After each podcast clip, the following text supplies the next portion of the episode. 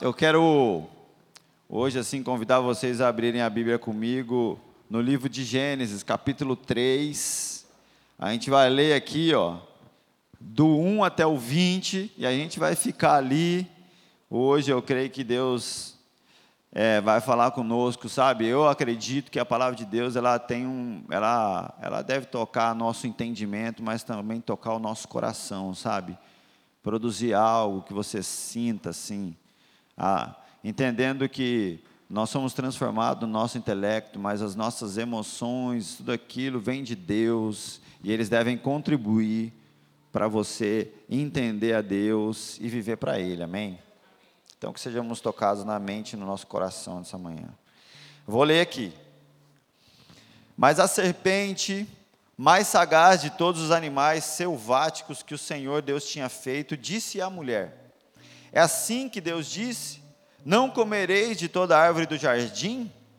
Respondeu-lhe a mulher: Do fruto das árvores do jardim podemos comer, mas do fruto da árvore que está no meio do jardim, disse Deus: dele não comereis, nem tocareis nele, para que não morrais.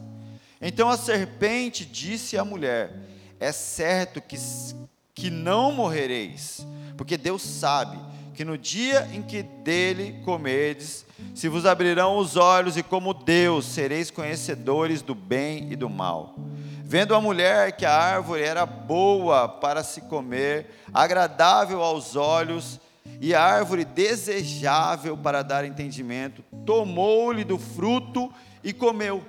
E deu também ao seu marido, e ele comeu.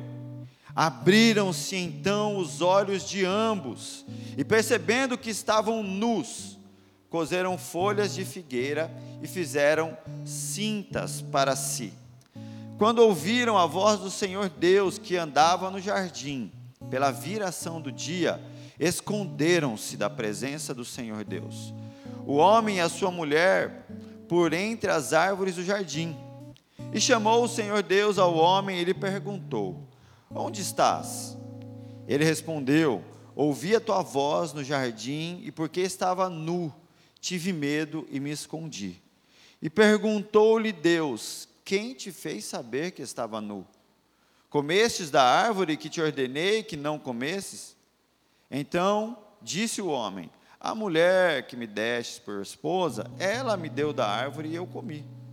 Disse o Senhor Deus à mulher: Que é isso que fizestes? E respondeu a mulher: A serpente me enganou e eu comi. Então o Senhor disse à serpente: Visto que fizestes, maldita é entre todos os animais domésticos e, os, e o és entre todos os animais selváticos.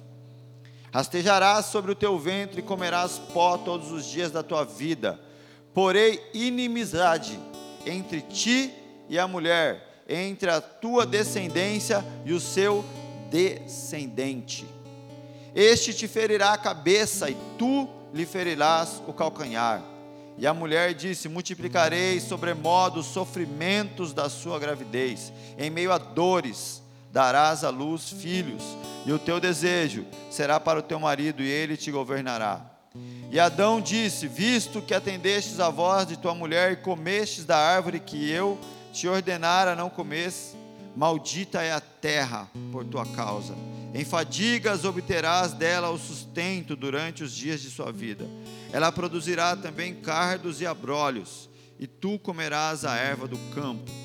No suor do teu rosto comerás o teu pão até que tornes a terra, pois dela fostes formado, porque tu és pó e ao pó tornarás.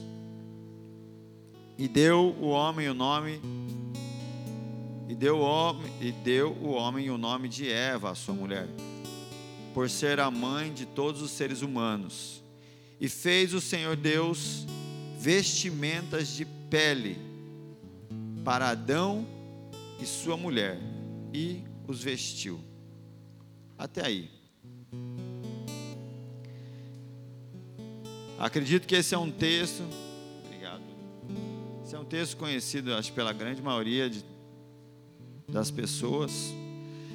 E assim, antes da gente falar um pouco sobre o que Deus tem para nós nessa mensagem, é importante a gente esclarecer alguns pontos aqui. Esse texto ele é literal. Essa é uma verdade literal que está aqui nas Escrituras. O texto da queda, Adão e Eva. Agora, se você não acredita nesse texto, se você acha que ele é uma ficção, uma, uma parábola, se você não acredita na queda original, você não acredita em Cristo. Esse é o problema de alguns que têm usado esse texto de Gênesis 3 como uma coisa meio tipo assim, ah, uma fantasia. Você agora está anulando a pessoa de Cristo quando você pensa assim. Porque Cristo veio à terra por conta de Gênesis 3. É esse texto que aponta para Cristo. Por conta da queda é necessário um Salvador. Então, se você não consegue acreditar na literalidade disso, de fato você não crê em Cristo. Isso é um problema muito grande. Se Gênesis 3 não é real, então Jesus falhou. E se Jesus falhou, ele não é perfeito. E se ele não é perfeito, ele não pode ser Deus. Existe uma construção diabólica quando você começa a, a trazer questões assim duvidosas em relação a isso, sabe? Tem pessoas que dizem que Jesus foi um grande profeta, que Jesus foi um espírito evoluído. Mas vamos lá, gente, pensa comigo. Jesus nunca disse ser um grande profeta, ele disse ser Deus. Então, se eu acredito que ele é um grande profeta, mas como um grande profeta pode mentir, então ele não é nada. Correto? Um grande profeta mente? Não, então ele não é profeta, não é nada. Ou você acha que ele é uma farsa, ou você acredita que ele é Deus. Um espírito evoluído? Não, ele nunca disse ser um espírito evoluído, ele disse eu sou Deus. Então, como um espírito evoluído pode é, mentir e manipular se você não acredita que ele é Deus? Então não é espírito evoluído também não. Não tem como, é esse meio termo de encontrar um lugar amigável para Cristo, não, não, não, não tem sentido algum. Ou você acredita que Ele é uma farsa, ou você crê que Ele é Deus. Não tem um lugar para encaixar Ele que não seja nesses dois pontos. Não sei se vocês estão conseguindo compreender o que eu quero dizer. Se nós não acreditamos no pecado original, então o homem não precisa de redenção. Se o homem não precisa de redenção, a obra de Cristo é uma farsa. Você entende? Se ele diz que ele veio para morrer na cruz, para redimir o pecado original da humanidade, e se você não acredita nessa natureza pecaminosa, na queda original da humanidade, cara, você não acredita na redenção de Cristo, você não acredita na cruz.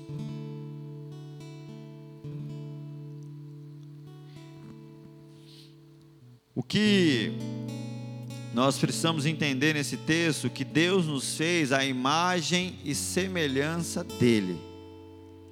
Imagem e semelhança, não diz que nós somos iguais a Deus, somos imagem e semelhança. A imagem, a semelhança é aquilo que expressa, aquilo que apresenta quem Ele é, mas nós não somos como Ele. Somos fruto da sua criação. O fôlego de vida dele está em nós, mas nós somos feitos do pó da terra. Oh, entende uma coisa agora, eu vou falar algo que talvez é necessário você vou falar devagar para que a gente consiga entender. Nós não criamos nada. Deus é o criador. Nós não criamos. Nós somos chamados a co-criar com Deus. Esse é o papel da humanidade. Nós co-criamos junto com Deus. Nós não temos poder de criar nada. Toda, todo o processo de criação passa pelas mãos do Senhor. Agora, aquele que acha que está fazendo coisa sozinho, não. Está altamente enganado. O que nós somos chamados na essência mesmo, é em submissão ao Criador, nós cocriarmos segundo a Sua vontade, junto com Ele.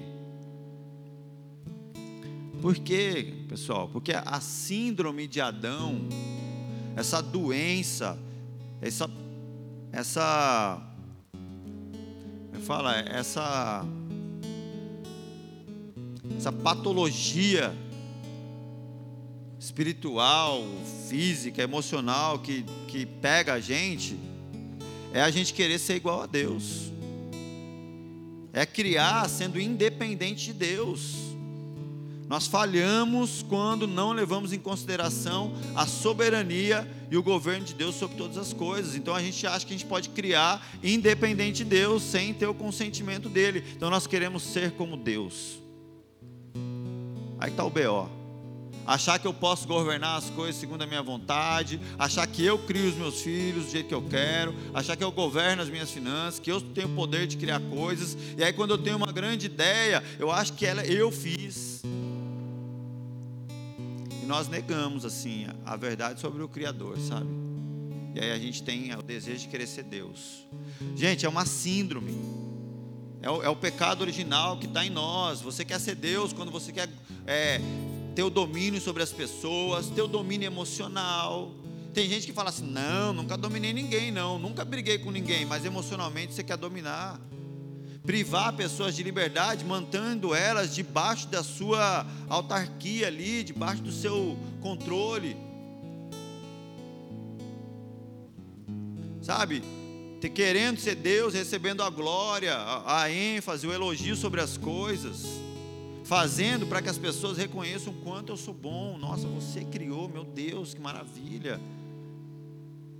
Agora, se alegrar, entendendo que nós não criamos nada, mas se alegrar quando o que nós co-criamos com Deus faz as pessoas olharem para o Criador e serem atraídas a Ele. Isso é a beleza das coisas. Sabe, quando eu sumo, e de fato eu sou um coadjuvante, cara, na história, e as pessoas podem olhar para tudo aquilo que eu de alguma forma faça e verem não a mim, mas verem o Criador de todas as coisas. Entende que Deus é bom, cara, Ele criou tudo, e Ele fala: Adão, dá nome aí, você, sabe, participa, participa aí, estamos junto. Sei lá, a Bíblia não fala, mas eu acho que Adão deve ter dado vários nomes assim, nada a ver, errados, que não tinha sentido. Mas esse é o papel, né? Da, do Criador quando ele envolve outros a participarem. Tem coisas que. Mas é o desejo de Deus que a gente participe com Ele, que a gente esteja junto com Ele. Só que entende que não é sobre vontade de Deus, sobre Ele dizer sim ou não, é sobre quem nós somos. Entende, gente? É a mesma coisa que você falar para um cavalo botar um ovo. Não vai, meu amigo.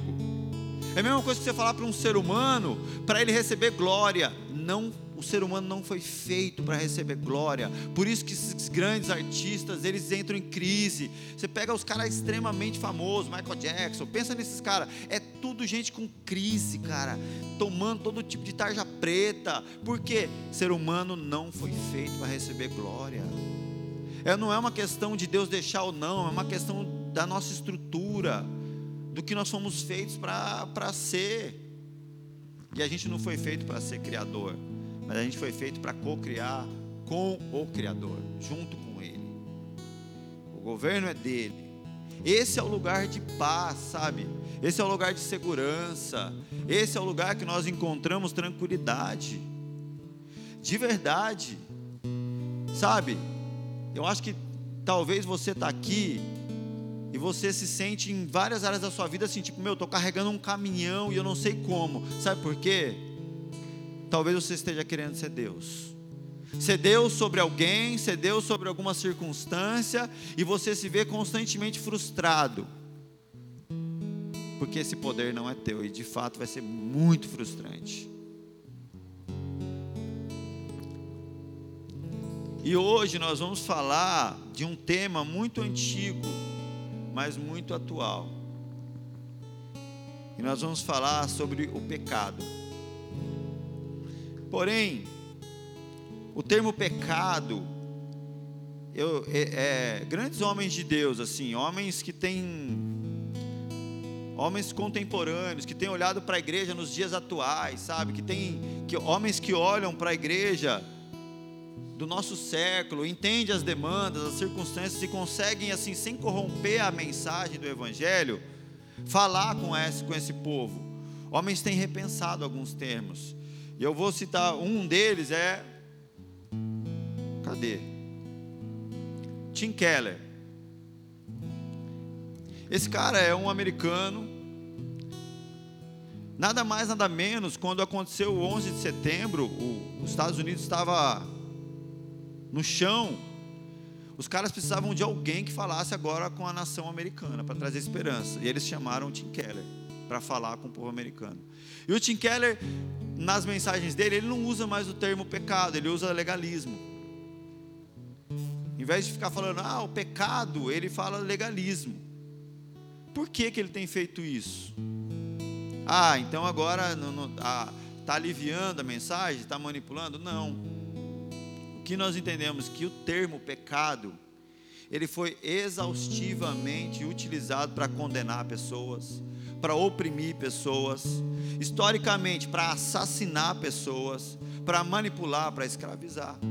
Então, o termo, quando se fala pecado, gente, para algumas pessoas, pode ser um gatilho. Para a pessoa se sentir um inútil, um lixo, um aprisionado. Então, até para isso, nós precisamos agora saber comunicar o termo pecado. Então, o que. Eu tenho uma história, gente, assim, eu me lembro, vou contar rapidamente. No começo da minha conversão, eu tinha um amigo antes, eu me lembro que eu não era convertido ainda, ele converteu, eu vi que o cara mudou e tal. Aí quando eu converti, eu encontrei ele e falei, cara, e aí, meu, converti também e tal. Eu vi que ele estava meio esquisito, não quis falar de igreja. Numa outra vez que eu encontrei ele, eu insisti. Ele falou, cara, não vou mais em igreja nenhuma, nunca mais piso. Eu falei, pô, meu, o que aconteceu? Aí ele me encontrou, me contou o relato. De fato, esse lugar onde ele presenciou isso, eu não considero que é uma igreja, eu considero uma seita, mas para muitos ela é tida como uma igreja. Aconteceu o episódio de uma menina é, fazer sexo com o namorado dela dentro do carro. E nesse tipo de coisa, nesse lugar, o que, que eles fazem? Eles botam, botaram os dois jovens na frente de toda a congregação. E ali, o, aquele, aquela pessoa que é responsável dia publicamente decretou que aquele pecado era imperdoável. Então sai agora aquela menina e aquele cara imperdoável. O que, você pensa? Se é imperdoável, acabou. Não tem mais, já era, inferno, não tem outra saída. Diz que no dia seguinte a menina se matou. Aí o que, que você, que tipo de, de consciência você gera? Sabe? Então isso é assim, devastador. Quando você usa, sabe, do de termos como pecado, simplesmente para manipular pessoas, para oprimir elas, mas não é para trazer uma consciência que leva para Jesus, sabe, para a redenção. Mas, gente, o pecado é uma realidade que tem que ser entendida, não dá para também fingir que ele não existe. Tem um outro pregador,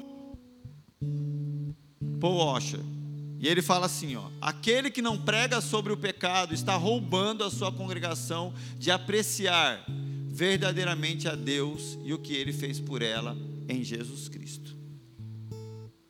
Quando nós olhamos para o pecado e vemos a nossa condição, nós temos que olhar também para a grandeza da obra de Deus e do que Jesus fez por nós.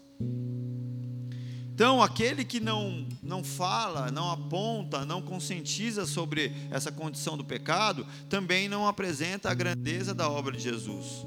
1 João 1,8 diz assim: ó, Se dissermos que não temos pecado nenhum, a nós mesmos nos enganamos, e a verdade não está em nós.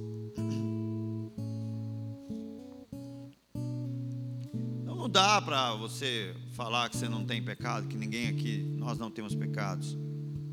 Nós vemos Jesus falando no momento lá em que os homens queriam apedrejar a mulher. Então tá, aquele que não tem pecado atira a primeira pedra. Isso é colocado, né? Mas o que nós fazemos diante desse cenário de onde o pecado é colocado como uma como uma régua que que beneficia uns, condena outros e detona pessoas, aí resta o que? A gente adotar a hipocrisia. Aí a gente adota a hipocrisia como uma defesa. Vamos fingir que a gente é santo. Porque assim a gente se defende de qualquer ataque, de qualquer condenação, de julgamento. Aí a gente se esconde atrás das nossas máscaras, máscaras de santidade, para nos defender das acusações. Ah, beleza, até, até entendo, sabe? Entendo os cristãos hipócritas. Eles estão tentando se defender, tentando se resguardar. Entendo. Mas não aceito. Entendo. Mas não vai te salvar no dia do julgamento. O fingimento, a hipocrisia nunca será uma justificativa no dia do juízo. Então, a lei, ela mostra o nosso pecado, mas ela aponta para a santidade de Deus e para a misericórdia dele. Eu digo que a pregação do evangelho, ela é duas notícias, uma ruim e uma boa. E tem que ser obrigatoriamente duas notícias, uma ruim e uma boa. É necessário. A primeira notícia é que você é pecador, cara, você não está condenado e não tem jeito. É a notícia ruim. A segunda notícia é que Alguém morreu por você e deu jeito. Jesus. Resumindo, essa é a mensagem do Evangelho. Se não houver a primeira parte, aonde eu sou condenado, não consigo pagar essa dívida e estou perdido, a segunda parte da mensagem não tem sentido. Amém? Se nós não pregamos a questão do pecado, da condenação original, resta a gente falar que Jesus é um coach, cara. Tipo assim, ó meu, você é bacana, você é mais que vencedor, você é 10. Então, você não precisa de um salvador, sabe o que você precisa? De um coaching, cara, de um cara que vai ajudar o teu potencial, te desenvolver. Você vai ser melhor na firma, você vai ganhar mais grana, você vai ser mais bonito, mais chique, mais legal. E Jesus vira esse cara. Um amigo bacana, um coach bom, uma pessoa para elevar o teu potencial. Então ele deixou de ser Deus. Ele deixou de ser Deus. Não. Gênesis 3:1 começa com a serpente. A serpente, o mais sagaz de todos os animais selváticos que o Senhor Deus tinha feito, disse à mulher: Assim que Deus disse, não comereis de toda árvore do jardim. Então nós vamos falar agora do diabo, esse ser que é real. Não dá para fingir que ele não existe, igual a Sabrina, minha filha, ela fala quiabo, porque se falar diabo, pode ser que dê alguma coisa ruim. Então ela fala quiabo, tem medo. Mas. Entende que agora Deus colocou o diabo no jardim. Ou você acha que Deus estava distraído e ele entrou sem querer? Tipo, Deus estava assim, upa, passou, nossa, nem vi, o diabo está aí, perdi o controle. Você acha que Deus estava assim, meio perdido? Ou Deus intencionalmente falou, fique aí e colocou o diabo no jardim para conviver com Adão e Eva. Poxa, mas pastor, Deus é cruel desse jeito? Vamos lá. Quanto maior é a tentação, mais profunda pode ser a adoração. Você entende? É a questão da fidelidade. Como eu posso dizer que eu sou muito fiel se eu não tenho opção de trair? Igual aquele camarada desprovido de beleza que fala assim: não, cara, não, minha mulher que a Sofia é usaço. tipo, ninguém quer você. Mas brincando, né, gente? Como nós poderíamos ser fiel a Deus se nós não tivéssemos a opção de trair Ele? Como nós poderíamos adorar a Ele se nós não pudéssemos ter a opção de viver a idolatria por outras coisas? Então, é, é a intenção de Deus permitir que a serpente estivesse no jardim. Deus entende uma coisa: não é que Deus colocou Adão e Eva vulneráveis, desprovidos, não. Deus proveu toda condição para que eles pudessem resistir, para que eles pudessem vencer a serpente. E assim é comigo com você. A Bíblia deixa muito clara que não tem prova, não tem situação alguma que Deus não nos deu escape, que Deus não nos sustente para superar, sabe? Então Deus não nos deixou desprovido, mas Ele disse: No mundo vocês terão aflições. Entende que aflições, dores, enfermidades, crises são plano e propósito de Deus, fazem parte do script, da planta, da maquete, daquilo que Deus construiu antes que você soubesse alguma coisa. Então não é que, tipo assim, a gente é ensinado que o plano de Deus é lindo, é tipo a Disney, cara. Você vai abraçar um Mickey, você vai tomar sorvete, você vai ter fogo, vai ter tudo. Se algo não é tão lindo desse jeito, é porque o diabo assumiu o controle e agora ele está governando. Não. Se eu sou um cristão, entreguei minha vida para Cristo, o governo é dele, a soberania é dele. Como diz, ó, Lutero, opa, cadê? Eu não botei o Lutero, mas o Lutero fala assim, ó, o diabo é o diabo de Deus. Até o diabo. É o diabo que está sob o controle de Deus, sabe? Deus é soberano e justo. Entende que Deus é soberano e justo. Soberano quer dizer que o diabo está sob o controle de Deus. Justo. Quando nós falamos que Deus é justo, quer dizer que Deus não vai quebrar a sua lei para me fazer um favorzinho. Deus não vai contra a tua palavra para fazer um esqueminha com você. Entende que Deus também não tem casinha favorita, pelo amor de Deus. Deus não tem casinha favorita. Deus é justo. Deus é soberano. O Miguel, meu filho, teve um dia que eu fui corrigir ele, né, tal, pá. Daí ele virou para mim e falou assim: Ô pai, pô, você fala que você é meu amigo, por que, que você está brigando comigo, né? Eu sou seu amigo, mas eu sou mais que seu amigo, sou seu pai. Então é o fato, de, o fato de eu amar ele, o fato dele ser meu filho, não quer dizer que eu vou, ah, então tá, vai, faz as besteiras aí agora. Não, é mais do que amigo, mais do que tu, sou seu pai, por isso que eu te por isso que eu coloquei essa cerca, por isso que eu coloquei esse limite, por isso que eu te segurei, por isso que eu te disciplinei, por isso que eu te corrigi. É mais do que amizade. Eu sou pai dele. E agora nós vamos falar sobre que o pecado produz. Ele produz rompimento nos relacionamentos, primeiro com Deus, depois com o próximo, consigo mesmo e com a criação. O rompimento com Deus, Gênesis 3:7.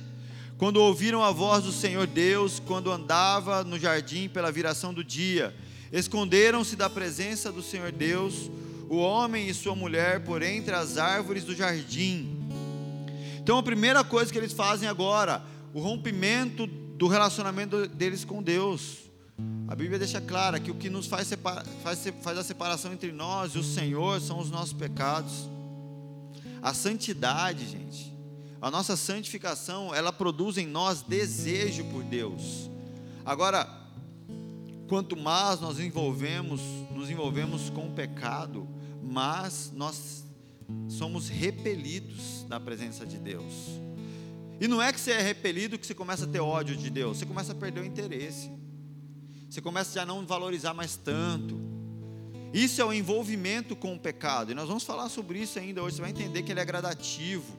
Ah, não, é que pá, ah, não, acho que não precisa também, né? Aí você já começa a, a dar menos valor para aquilo que envolve a sua relação com Deus e valorizar outras coisas. Exatamente. É o processo de queda, é o processo do pecado, ele produz isso. Agora, o processo de santificação faz você ver Deus em tudo, faz você colocar Deus em todas as coisas, faz você entender e ver a presença de Deus em tudo que está ao teu redor porque o pecado ele cega. E aí muitos que estão envolvidos pelo, pelo pecado se questionam: ah, mas eu, cara, Deus não fala comigo, eu não consigo ver Deus. Você não vê Deus porque você está cego, porque você está insensível, não porque Deus deixou de falar ou porque Deus deixou de existir. O processo de pecado ele vai cegando, ele vai, ele vai nos deixando insensíveis. O segundo rompimento é com o próximo. Então a gente vai em Gênesis, agora no 3:11. Perguntou-lhe Deus: Quem te fez saber que estava nu? Comestes da árvore que te ordenei que não comestes? Então disse o homem: A mulher que me deste por esposa, ela me deu da árvore e eu comi primeira crise entre duas pessoas, primeiro conflito agora começa aqui com Adão culpando Eva. Primeira treta. Ali o relacionamento é rompido. E posso dizer também a primeira crise conjugal. Porque assim, nada mudou, né? É assim os BO no casamento. Ninguém tem culpa. Você vai falar com a mulher, é o cara. Você vai falar com o cara, é a mulher. É assim, não mudou. É mesma parada até os dias de hoje. A culpa sempre é do outro. Então, começou aqui.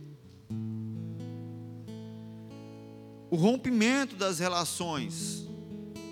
O rompimento, porque eh, você rompe com o outro quando você se autoprotege. Você, se rompe, você rompe as relações com o próximo. Por que, que Jesus ele fala assim: olha, você tem que amar o próximo como a si mesmo? Agora, quando nós rompemos, é quando somente nós nos amamos. Então, o quanto você se ama, você deve amar o próximo e se importar com ele. Não se defender por amor próprio somente. O terceiro rompimento é o rompimento consigo mesmo. Olha o que acontece, Gênesis 3:7. Abriram-se então os olhos de ambos e perceberam que estavam nus e cozeram folhas de figueira e fizeram cintas para si. Cara, ali agora entra uma crise. Adão e Eva entram em crise de identidade. E agora eles estão na tentativa de disfarçar, de esconder a própria natureza. Quando você vê Gênesis 2, é muito claro que diz que os dois andavam nus e não tinham vergonha. Só que agora entra a crise de identidade. O disfarce. A tentativa de esconder quem eu sou. Eu não sou mais satisfeito comigo. Eu começo a me ver como algo ruim. Então eu estou em crise. Eu tento, eu vou tentar. Ah, não é assim. Né? Quem já passou pela adolescência, talvez não foi todo mundo que passou por isso, mas eu passei. Tinha cabelo liso, cara. Eu queria ter cabelo enrolado. Eu achava minha orelha grande. Rapaz, eu lembro que um dia eu fui no, no cabeleireiro. Meu, o cara cortou assim, meu, meu cabelo demais, cara, fiquei com a orelhona de abano, eu saí chorando, falei, pá, meu, essa orelha é horrível, mãe, meu, minha orelha é gigante. Eu não gostava de nada em mim, cara, eu era magrelo, era esquisito, não gostava, crise de identidade, não era satisfeito comigo mesmo. E Adão agora está em crise, meu amigo, tentando se esconder. Eu era tão magrelo, gente, que um dia ia ter uma festinha sei lá se eu tinha 13 anos, 14. E aí, pá, vamos na festinha e tal. Daí eu botei uma calça. Eu olhei assim e falei, gente, tô magrelo demais, cara. Vou passar vergonha lá com as menininhas. Daí que eu falei, vou pôr duas calças. Peguei, cacei mais uma, pus duas. Se eu não me engano, eu falei, cara, tô magro ainda, vou pôr a terceira. Aí tentei pôr três calças. Deu uma babada aqui, ó. Verdade, foi um pedaço de ovo, gente.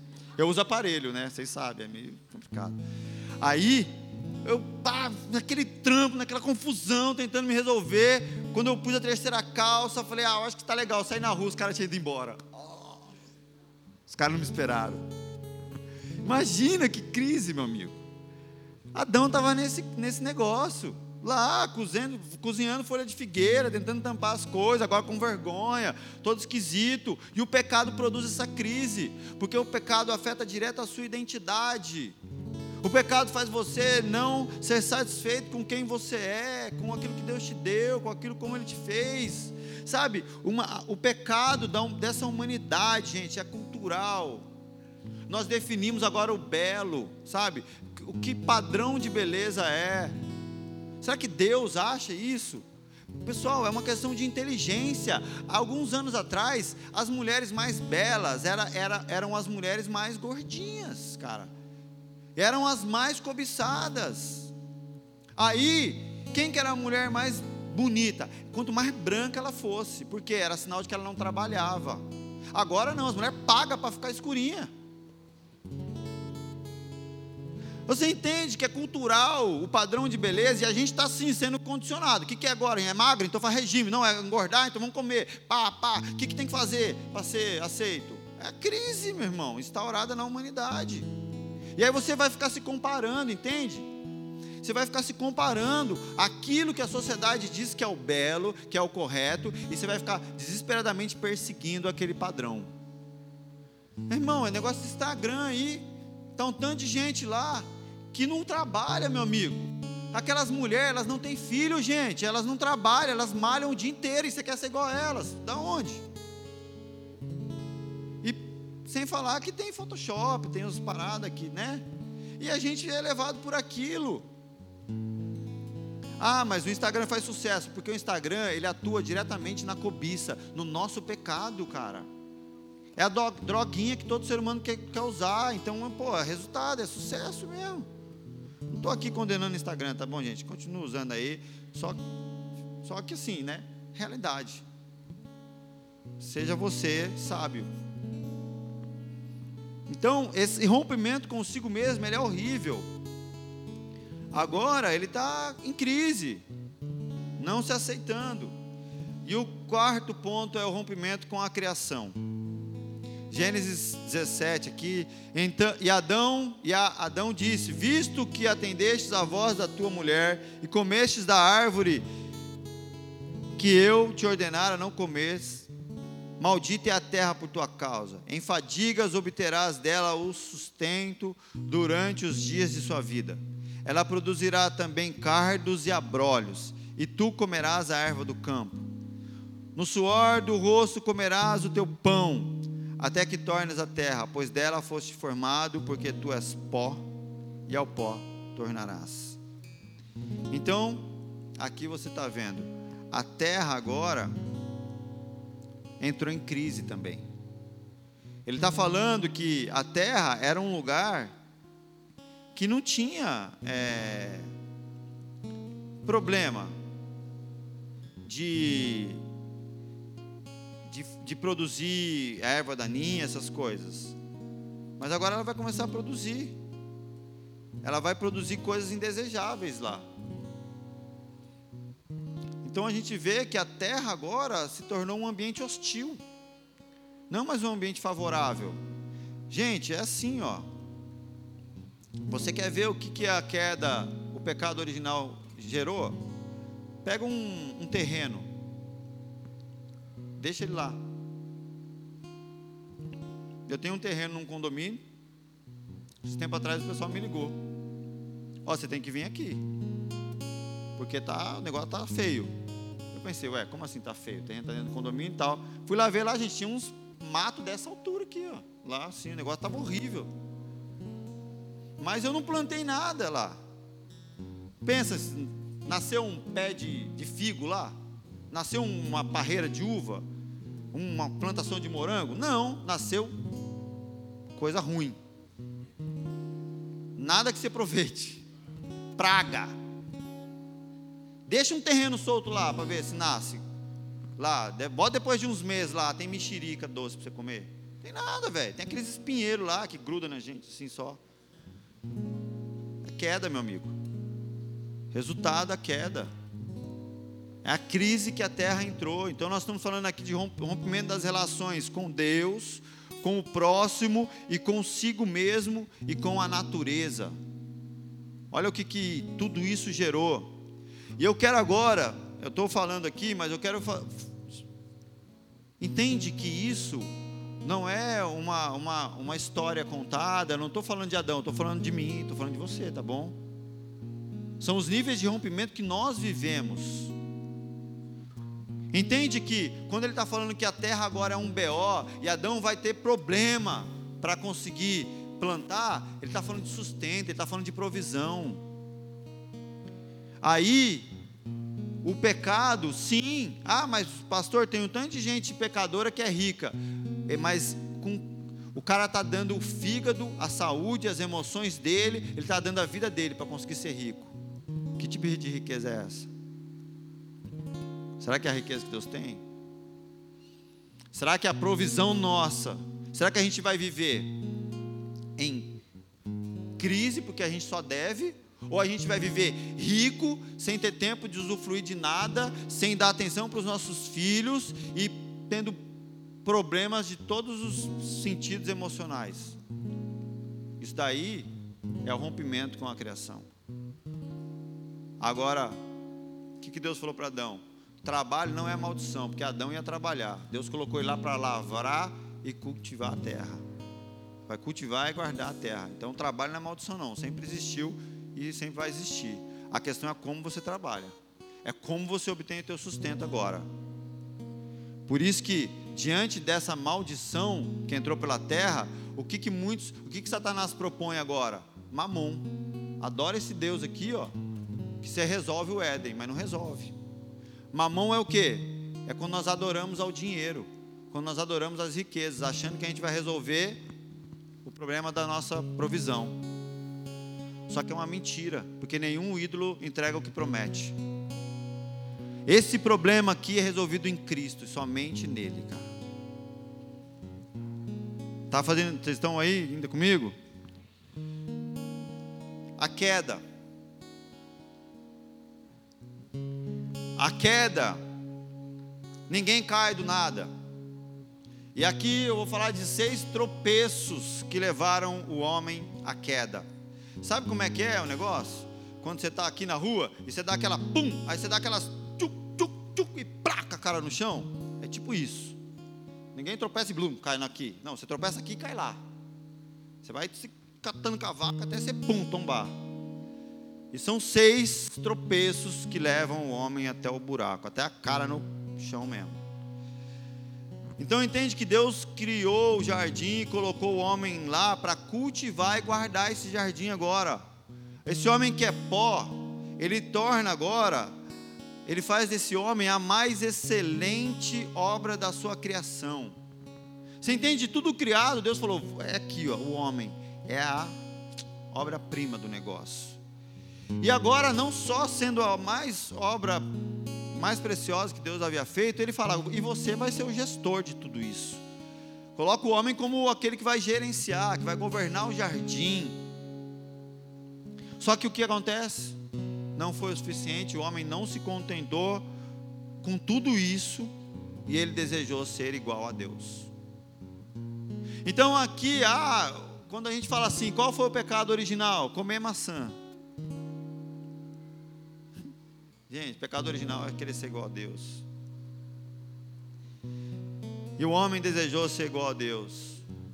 E a gente tem que entender que ninguém cai de uma vez. Toda queda é gradativa. Primeiro tropeço, ouvi o diabo.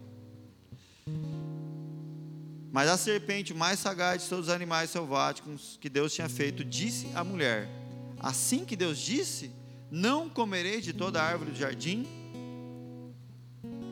Entende que não há acordo com o diabo. O diabo é um ser sagaz. Existem certas concessões que nós podemos abrir achando que não vai dar nada, porém é a porta aberta para a grande queda, sabe? Tem coisas que você está achando que não tem nada a ver, mas é você ouvindo o diabo, e ele é astuto.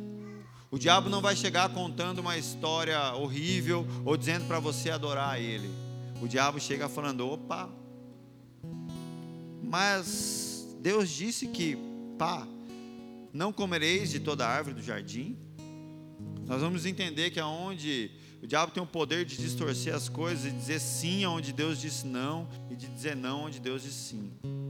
Então, o primeiro ponto é quando a gente começa a dar ouvidos para aquilo que o diabo está falando. Ali, ele lança a partir dali você vem no segundo tropeço, que é duvidar da palavra de Deus. É assim que Deus disse? Não comereis de toda árvore do jardim? Então, primeira coisa, Eva parou para ouvir o diabo. Segundo, ela recebe a dúvida agora. Entende que Deus, quando criou tudo, o que, que ele falou para Adão e Eva? Vocês vão comer de todas as árvores do jardim. Deus disse sim para todas as árvores do jardim e disse não para uma árvore. Beleza, gente? E o que, que Satanás fala? É assim que Deus disse: não comereis de todas as árvores. Então o que, que o diabo faz? Ele distorce e fala: Deus falou para não comer de todas as árvores, mas sim para aquela. Ele inverte. É o mesmo texto, é a mesma Bíblia, é a mesma história, só que você muda uma palavra ou outra, muda um detalhezinho ou outro. Não dá nada, né, não, gente? Tudo bem. Não foi uma história cabulosa, foi só um detalhe, uma distorção, uma, uma ideia de direito, sabe? De injustiça. Olha, você está sendo injustiçado, poxa. Entende que o diabo só inverteu ali duas palavrinhas. O sim pelo não, o não pelo sim e tal, mais ou menos aqui, tudo bem, é tudo árvore, né? Pá, pega ou não, ok. Até então, se você não de fato está sujeito a ser submisso na sua totalidade ao que Deus está falando, é fácil ser, ser levado. É fácil. Ou a gente entende que a palavra de Deus, ela é soberana como uma lei a ser se sujeitar, ou a gente vai achar que, tipo assim, tem acordo. E o único que procura acordo com a palavra é o diabo. E com certeza ele vai te enganar. Ele vai te enganar. Porque a partir do momento que você começa a ouvir a ele, a partir do momento que o diabo lança uma dúvida, você já está no terreno do inimigo e ali você não joga bem. O único lugar que a gente consegue se sair bem é no terreno de Deus, porque no terreno do diabo a gente vai mal. E o terceiro tropeço agora. Entende que, as, que Eva ouviu o diabo, agora a, a dúvida é lançada no coração de Eva, e agora Eva dá uma resposta para isso. Gênesis, agora 3, versículo 2: Respondeu a mulher: Do fruto das árvores do jardim podemos comer. Então, ok, ela corrigiu ali: dos frutos da árvore do jardim nós podemos comer, mas do fruto da árvore que está no meio do jardim, disse Deus: dele não comereis, nem tocareis nele, para que não morrais. Entende que a Eva agora acrescenta algo que Deus não disse. Deus não disse que não poderia tocar. Eva agora coloca um legalismo ali na história. O legalismo é isso. Deus falou: Ó, todas as árvores são suas. Tem aquela ali. Se vocês comerem, certamente Entende a ênfase de Deus? Deus não dá uma possibilidade. Ele fala: vocês comerem, certamente vocês morrem. É uma certeza. É, é, fato, não dá dúvida, não há uma suposição. Certamente vocês vão morrer. Só que Deus não falou de que não pode tocar. Agora a Eva já coloca. É, ele falou que nós não podemos comer nem tocar, para que nós, para que não morrais. Então ela minimiza essa expressão, certamente morrereis para não morrais. Talvez agora é uma possibilidade. Pode ser que sim ou pode ser que não. A ênfase é retirada. A distorção da palavra é aonde você produz uma morte sutil. O quarto tropeço. Agora Eva abre os ouvidos para negação da palavra de Deus. Gênesis 3, 4. Então a serpente disse à mulher: É certo que não morrereis. Porque Deus sabe que no dia em que deles comerdes, se abrirão os olhos, e como Deus sereis conhecedores do bem e do mal. Entende que o diabo ele é astuto, ele é sutil e ele derruba aos poucos. Ele começou agora negando a palavra de Deus. Na verdade, ele está negando agora, mas ele não começou negando. Você entende que se o diabo chegasse para Eva e falasse assim, ó, Oi, tudo bem? Ó, é tudo mentira o que Deus falou. O que, que Eva ia fazer? Sai fora. Não é? Imagina o diabo chegando e falando assim: Ô, oh, come daquele negócio proibido ali. Ela ia falar: ah, sai daqui, Satanás. Né? Não, ia, já logo ia ver que era mal. Mas não. O diabo chega com. E aí? O que, que Deus falou mesmo? Pá, e tal. E ele vai conduzindo, sabe? Aquela conversa até chegar no tropeço 4, onde ele fala: É certo que vocês não vão morrer. Agora ele nega enfaticamente o que Deus falou. Deus falou: certamente morrereis. E o diabo fala: é certo que vocês não vão morrer. E aí, como ele faz para poder sustentar o pecado? Ele vitimiza, né? Ele acha que ele, ele fala, ele convence Eva de que ela tem direitos. Olha o que, ele fala para Eva: é, Deus sabe que no dia em que vocês comer, os olhos de vocês vão abrir, vocês vão ser igual a eles, vocês vão ser bons. E aí ele começa a citar uma série de benefícios que o pecado pode trazer. E o que, que isso me parece? Que Eva olha e fala: Nossa, que injustiça. Por que, que Deus está fazendo isso comigo? E agora a negação da palavra de Deus é o teu sentimento de injustiça. Entende? Quando você olha para a tua vida e acha que Deus está sendo injusto com você, de fato você está negando a palavra de Deus. Porque você está querendo dizer que Deus é injusto. Que Deus está privando você, ou que Deus está fazendo. E é óbvio que isso tem a ver com a terceirização de culpa. Agora, o diabo vai aos poucos envolvendo, primeiro a dúvida, depois a distorção e agora por fim a negação. Assim é o pecado, ele vem sutil, vem manso, vem aos poucos, vai entrando até que estejamos vulneráveis. Entende? Eva já estava ali, ó, vulnerável, balançando. E aí o diabo agora convence ela a tomar a decisão que traz péssimas consequências. Então entende que aquela decisão onde você se vê assim, ó, com a cara na lama, quando você se vê com, com os pés na jaca, ninguém dá um pulo direto na jaca, você vai indo assim, aos pouquinhos. O diabo vai te conduzindo até lá, até que você tome essa decisão. Sabe por quê, gente? A salvação, a fé, o crer em Cristo é uma decisão, é uma escolha. E o pecado também tem que ser uma escolha, entende? A decisão de adorar a Deus e a decisão de não adorar a Deus, ela está diretamente ligada à sua decisão. Ninguém é louco assim, ai, quando eu vi, ai, fui enganado e pequei. Não. Você foi abrindo concessões, você foi tropeçando até o momento em que você vai ter que dizer sim, eu quero esse troço aí. Por isso que não existe inocente algum diante de Deus. Eu não sou, nem você. Chegar lá com um cara de coelhinho azul, achando que Deus vai olhar e falar, uh, fofinho. Não. Não tem essa. Deus sabe que no dia em que você comer, os seus olhos se abrirão ah, Deus não está sendo justo comigo. É porque nós somos convencidos que a gente tem altos direitos, sabe? E o quinto tropeço. Abrir os olhos para ver o pecado como algo agradável. Gênesis 6. Vendo a mulher Entende que agora Satanás fala: olha, Deus sabe que você comeu o negócio, vai ser assim, assado. E o que a mulher faz agora? Agora ela olha para aquela árvore com outros olhos com os olhos da luxúria. Aqui, gente, no meu entendimento, Eva já caiu, já estava caída.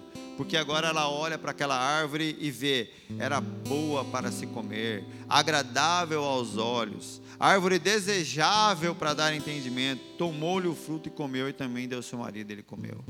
Agora Eva é tomada de desejo, tomada de atração por aquilo que Deus havia proibido. Isso já é a queda. Quando você começa a olhar para o pecado, quando você começa a olhar para aquilo que Deus disse não, para aquilo que Deus abomina, como algo bom, como algo prazeroso, algo desejável, a gente começa assim a contemplar. Isso já é a queda. A queda não é. A queda aconteceu antes dela comer o negócio. A queda aconteceu quando ela desejou. Por que, que Jesus falou assim: olha, comete adultério quem faz sexo com outra pessoa, comete adultério quem deseja? Mata quem assassina ou mata quem no coração desejou matar? Jesus estava apontando para isso a partir do momento que você concebe o desejo de Satanás, quando você começa a olhar aquilo como algo que você quer fazer, como algo prazeroso, como algo bom, já era, já caiu. Aqui Eva já está na lona, meu amigo. Ela e Adão. Assim é o pecado, gente. Ninguém cai de cara logo na primeira vez. A pessoa vai se envolvendo pouco a pouco, perdendo o temor de Deus. Ela começa a ver assim é, bondade no pecado. Ela se sente mais à vontade, a ponto de acreditar que é algo agradável, até por fim desejar aquele negócio. E aquilo vai conduzir à morte. E o tropeço final é a ingratidão. Versículo 12: Então disse o homem: A mulher que me destes por esposa, ela me deu a árvore e eu comi. Eles não estão satisfeitos com o que têm, então eles querem mais. O plano de Deus é ruim e me prejudicou. Entende? O que, que Adão está falando? Ó, você fez um plano aí que é ruim, cara. Olha o que você fez. Deu essa mulher aqui, ela agora me enganou. Você me deu um presente de grego. E agora a ingratidão faz com que você pegue a sua culpa e jogue ela para o Senhor. Porque você não fez algo bom, Deus. O que você fez me prejudicou. Agora, eu quero. Eu acredito que eu não vou conseguir terminar a mensagem hoje. Mas eu quero que você, por favor, gente. Existe esperança, tá? Eu gostaria de concluir hoje, mas eu creio que a gente não vai conseguir.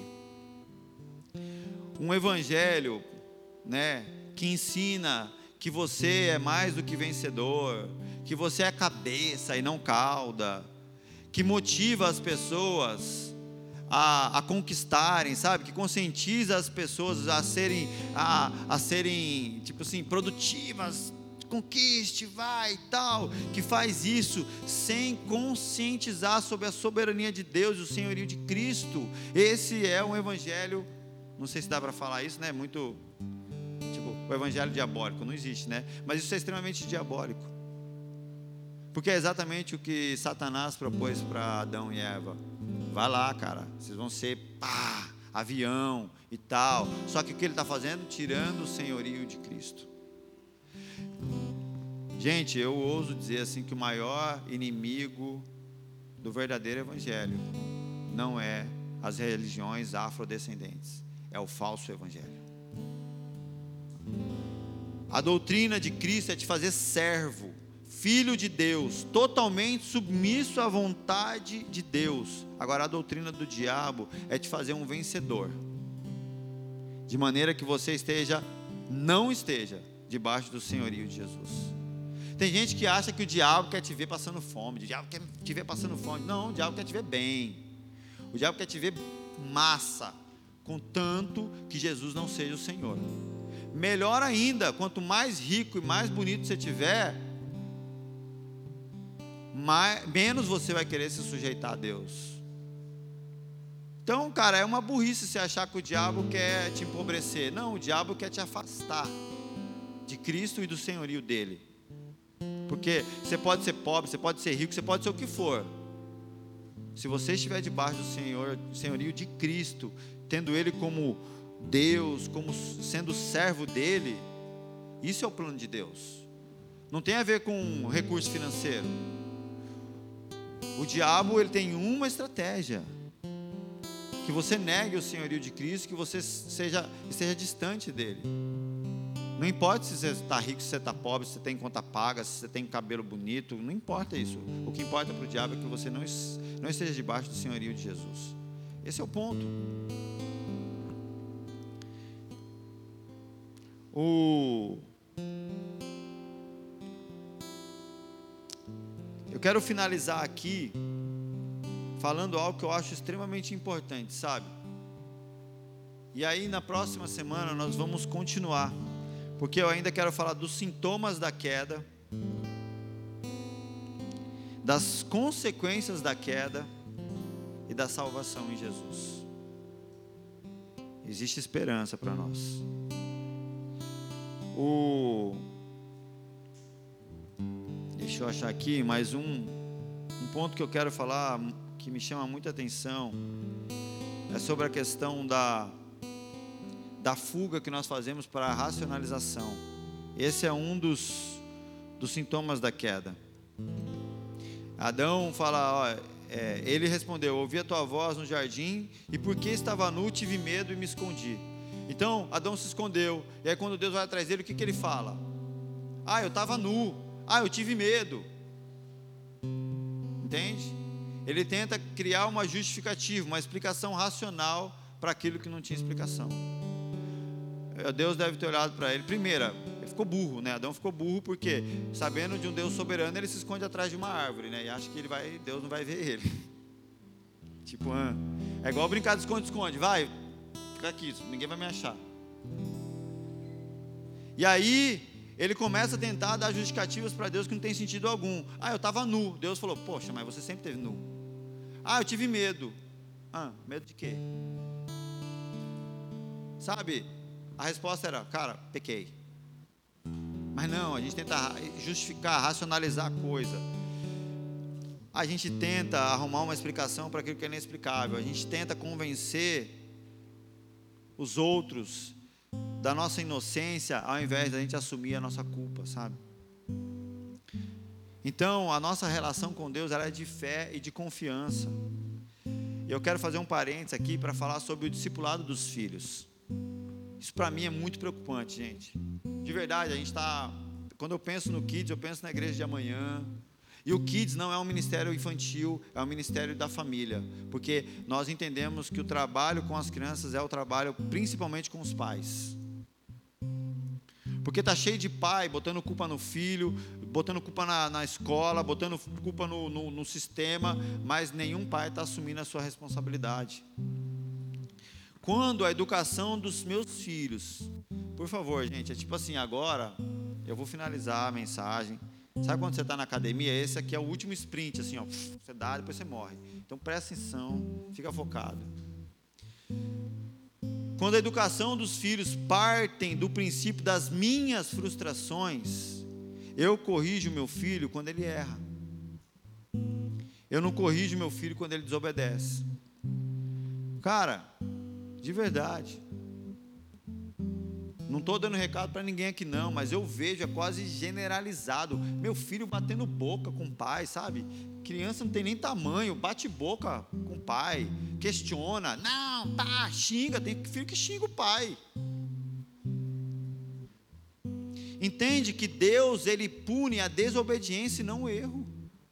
É o princípio da educação de Deus com, com, com os seus filhos. Deus não está punindo o erro dos caras na Bíblia, mas Deus pune a desobediência. Entende que Adão, se Adão não soubesse da árvore, com certeza ele não seria punido. Mas o que Adão fez não foi um erro, foi uma desobediência, gente.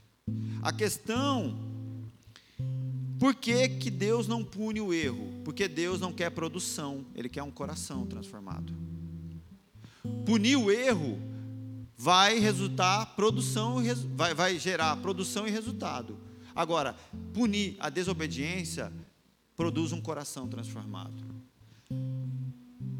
Nós estamos mais focados na educação no que no discipulado dos nossos filhos.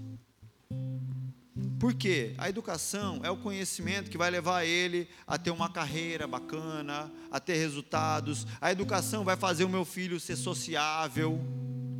E você não vai passar vergonha com a educação do seu filho, sabe? Ai, meu filho, ele chega, ele fala bom dia, ele cumprimenta, ele é educado, que legal, você vai ser elogiado. Ok, não estou dizendo que a gente não tem que educar, eu me lembro da minha mãe, eu passava raiva com ela, porque eu logo assim, na pré-adolescência, eu queria usar umas roupas diferentes, né? Tipo maloqueiro. Aí minha mãe falava: Você vai sair na rua, Gustavo, os vizinhos vão ver, eu vou, eu vou passar uma vergonha. Cara, eu falava: Tá vendo? Você não está nem aí para mim, né, meu? Você está preocupada se você vai passar vergonha. Então fica, deixa que eu. Porque a preocupação da minha mãe era o que, que os vizinhos iam pensar dela. Ela não estava pensando em mim. E não é que minha mãe era má, ela só era mais uma Eva, igual a gente. E a gente está fazendo isso. A gente está educando os nossos filhos para que a gente seja elogiado, para que nós não passemos vergonha diante do, do, do pessoal. E aí você pensa no teu filho como um cara que vai ganhar grana, que vai fazer as coisas e tal, tal, tal. Então você quer educar ele na escola, você está preocupado se ele tira nota. Tipo assim, tirou, tirou seis, vai ficar de castigo. Agora, se ele bateu no amiguinho, ele não fica de castigo. Se ele, se ele desrespeitou a professora, tudo bem. Agora, a nota não pode ser baixa. Por quê? Você está querendo produzir alguém, mas não está gerando um coração em ninguém. E aí depois não reclama. Se seu filho se tornar um cara inteligente que quer usar as drogas. Seu filho se tornar um inteligente que quer usar a inteligência dele para o mal. Aí depois não chora. Porque você não está olhando o coração, nós estamos olhando o resultado. Entende que a educação, ela não vai conduzir seu filho para o Evangelho, para a vontade de Deus, mas o discipulado. O discipulado prepara o seu filho para Deus e para a eternidade. Ele não ensina é, bondade, ele ensina verdade. Educação ensina bondade. Discipulado ensina verdade. Verdade é mais do que bondade, gente. Verdade fala do amor. Sabe, você vai ensinar o seu filho a ser bonzinho? Ou você vai ensinar o seu filho a verdade? Porque se você ensinar ele a, verdade, você vai ensinar ele a andar duas milhas com o amiguinho, você vai ensinar ele a dar, você vai ensinar ele a, a, a não revidar, você vai ensinar princípios do Evangelho, que vão além da bondade. Se eu não ensino meu filho o valor da obediência, gente, ele terá muita dificuldade em se relacionar com Deus e provavelmente ele vai ter sérios problemas na relação com Deus e com o Evangelho. Esse é o ponto. É, é algo construído. Como você quer que uma pessoinha que aprendeu nas primeiras memórias, sabe? Aquele cérebro ainda assim, esponjinha, absorveu. E ele foi construindo. Gente, é, é, é tentativa, erro. É, o ser humano constrói assim, sabe? Se ele grita e você dá, ele aprendeu que gritar é uma resposta que produz resultado. E ele vai gritar sempre. Se ele esperneia e você, por vergonha, faz o que ele quer, ele vai espernear sempre. Porque o que ele quer é o resultado que ele busca. E se ele está fazendo isso, você está entregando seu filho ao próprio governo. Entende? Seu filho, quando ele não tem discipulado, ele está no governo de Adão, meu amigo. Não acho que ele é bonitinho, não. Ele é um pecador. Eu acho que assim, eu estou sendo um pouco duro aqui, talvez um tanto de pai se ofende, mas contanto que essa ofensa produza a verdade na sua vida, tudo bem. Tenha raiva de mim, mas ame a Deus. A questão é que, porque para o princípio aprendido, ele não se sujeitava à vontade de Deus. Seu filho vai ter problema com Deus, com o Evangelho e tal, por quê? Por princípio aprendido na educação dele, ele não aprendeu a se sujeitar, ele não aprendeu a obedecer.